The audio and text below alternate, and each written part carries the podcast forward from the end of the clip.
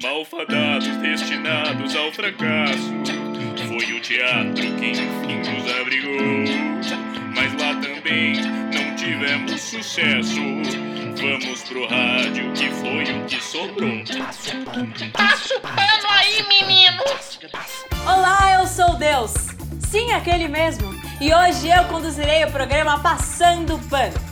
Começa agora o programa Passando Pano, um programa de rádio feito por um grupo de teatro.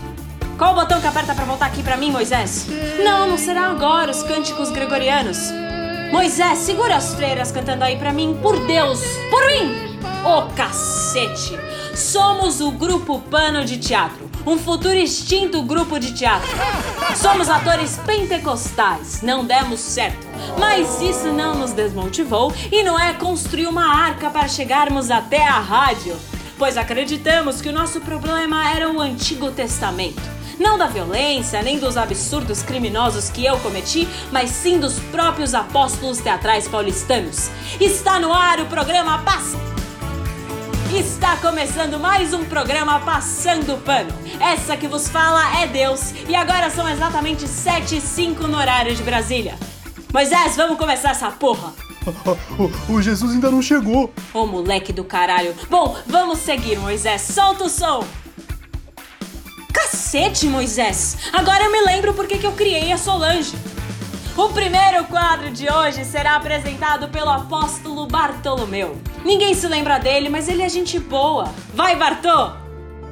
Vamos abrir o programa de hoje com uma mistura do teatro com o divino. Começa agora o quadro Os 10 Mandamentos Teatrais. Não darás falso testemunho para não ir ao ensaio. Não suportarás a tua turma da faculdade de teatro. Darás aulas para crianças. Odiarás com toda a força as novelas, mas se for desconvocado para tal ofício, farás sem pestanejar. Atuarás numa releitura tosca de alguma peça de Shakespeare. Lembra-te do dia de sábado, pois futuramente será o único dia que o público irá ao teatro. Vestirá figurinos fedidos ou mofados por algumas vezes na vida. Não tomarás em vão o nome de Samuel Beckett. Não matarás ninguém do teu próprio grupo de teatro, mesmo sabendo que seria melhor para todos. Não cobiçarás o cachê do próximo. Não cobiçarás o espetáculo do próximo, nem o personagem personagem, nem a temporada, nem o público do próximo. Boa, Bartô! Pessoalzinho do teatro, eu tô de olho em vocês. Eu tô vendo reclamando que não tem dinheiro, mas enchendo a cara de cerveja depois de todo o ensaio. Vamos para o quadro Religipano com o Bispo Jonatas. Vai que é tua, Bispo Jô! Hoje vamos ouvir a palavra do Senhor. A minha palavra? Não, a palavra do Senhor.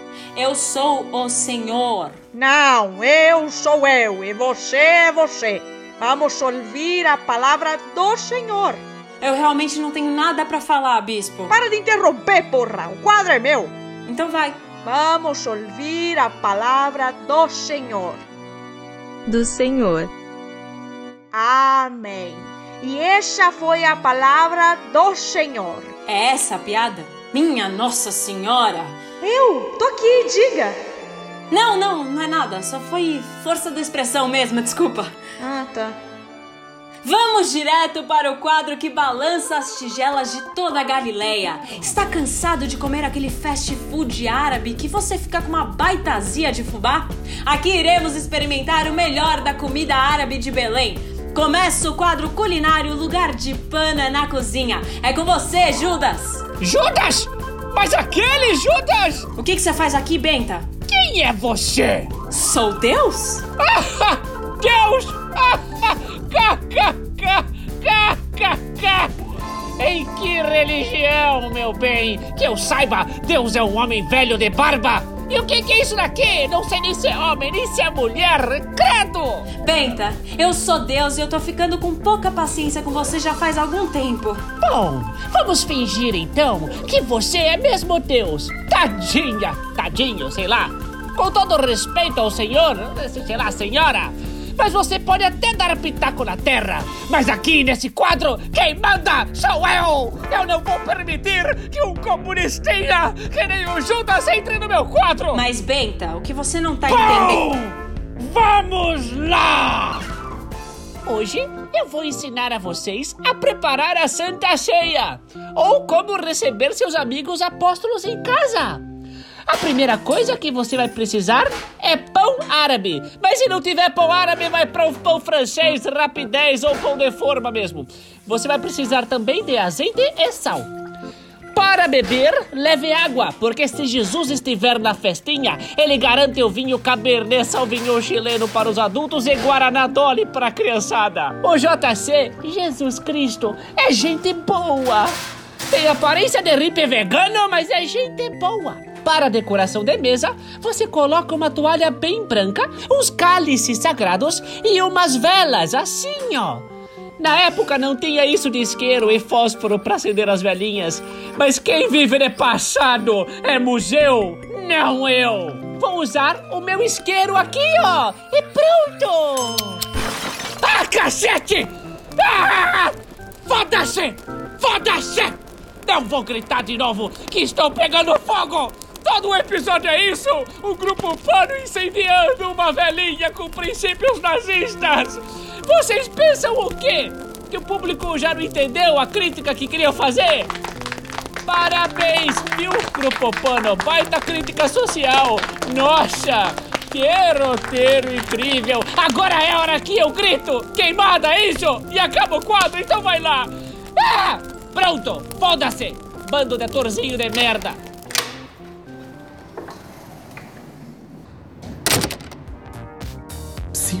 Hey, você mesmo. Está interessado em ter o seu kit de artista da Galileia? Compre agora o seu kit completo com a túnica de algodão cru, cor branca, calça de algodão cru listrada e as famosas sandálias da Galileia. Compre as roupas algodão.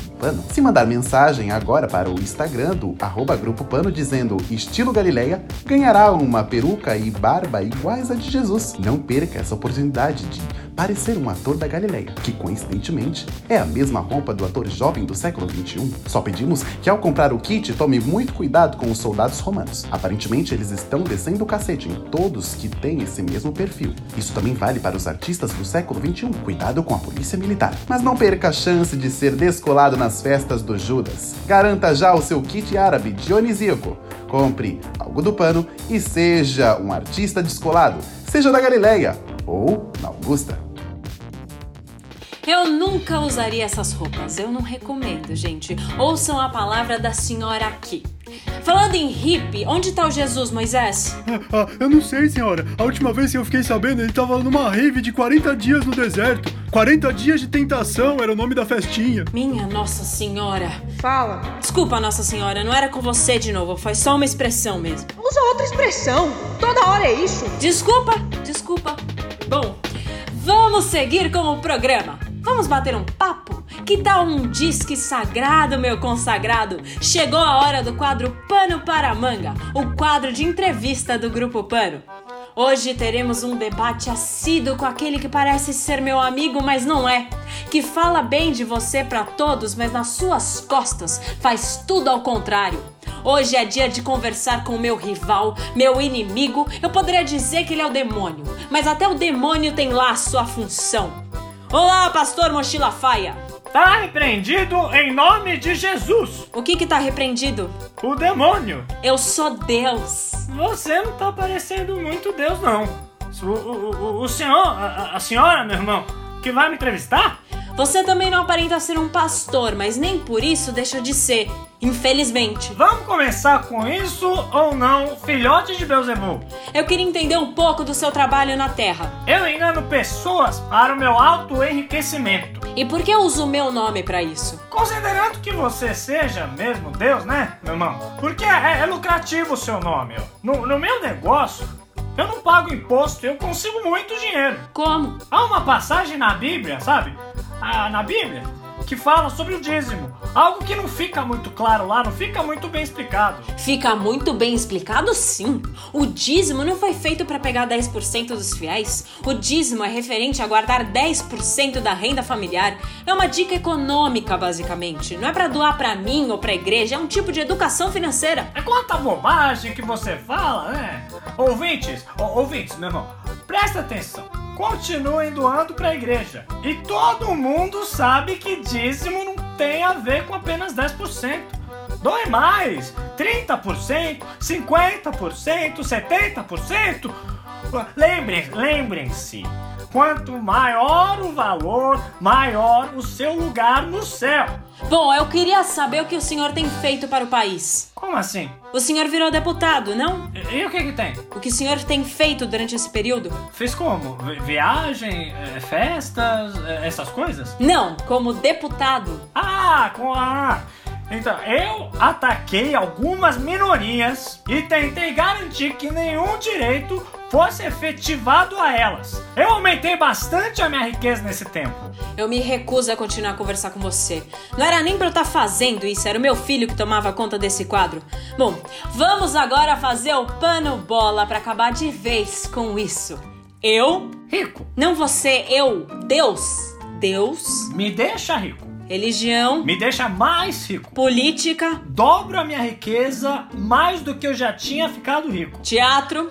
Teatro? É, esse programa é feito por um grupo de teatro. Teatro? Mas é, é tipo coisa de cultura, novela? Essa foi a entrevista com o pastor Mochila Faia, o meu pior inimigo. Esse seria um bom momento pro roteirista queimar mais um personagem. Eu tô pegando fogo! Ah, eu tô pegando fogo! Ah, meu irmão! Graças a mim. Bom, vamos seguir para o nosso noticiário dos séculos passados. Tudo que há de novo nos séculos passados. É com você, Ari. A notícia de hoje é a revolta do povo de Belém com a chegada do Messias. Muitos duvidaram de suas promessas e ficaram com muito medo dele ser um falso Messias. A população de Belém do Pará estranha muito o tal Messias ter ganhado a eleição na cidade por maioria. Segundo eles, a probabilidade de dar merda é muito grande e todos sabiam muito bem disso. A população se revolta nas ruas dizendo: Ele não é o nosso Messias. Haviam alguns rostos conhecidos durante a passeata, como por exemplo o de Deus, Alá, Jah, Zeus, Buda, Shiva, Exu, Xangô e todos os orixás, Jesus, os doze apóstolos, Nossa Senhora Aparecida, Maria Madalena, Maomé, Lúcifer e Axé. São só alguns dos rostos conhecidos que estavam nas ruas contra a posse do Messias. Todos deixaram muito claro que, apesar do posicionamento político de cada um ser extremamente diferente, não era uma questão política, mas sim uma questão humana e para o bem-estar da sanidade da população brasileira. Vamos ouvir agora a pós-visão do tempo com São Pedro. O clima ontem estava tenso. Muito tenso. Chuvas de fogo em Sodoma e Gomorra. Mas o mar vermelho, o clima era de praia. Vamos agora diretamente com, com o padre do balão no céu.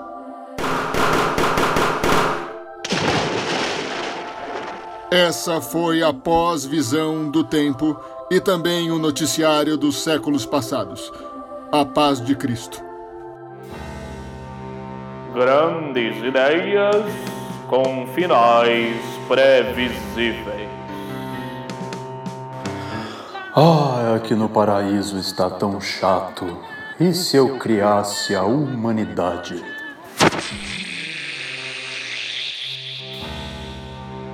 Grandes ideias com finais previsíveis. Vamos nos encaminhando para o final do programa. O último quadro começa agora. Uma nota por panograma. Hoje ouviremos o devoto de Ubatuba Rafael ressoar a nota Lá maior na harpa celestial litorânea.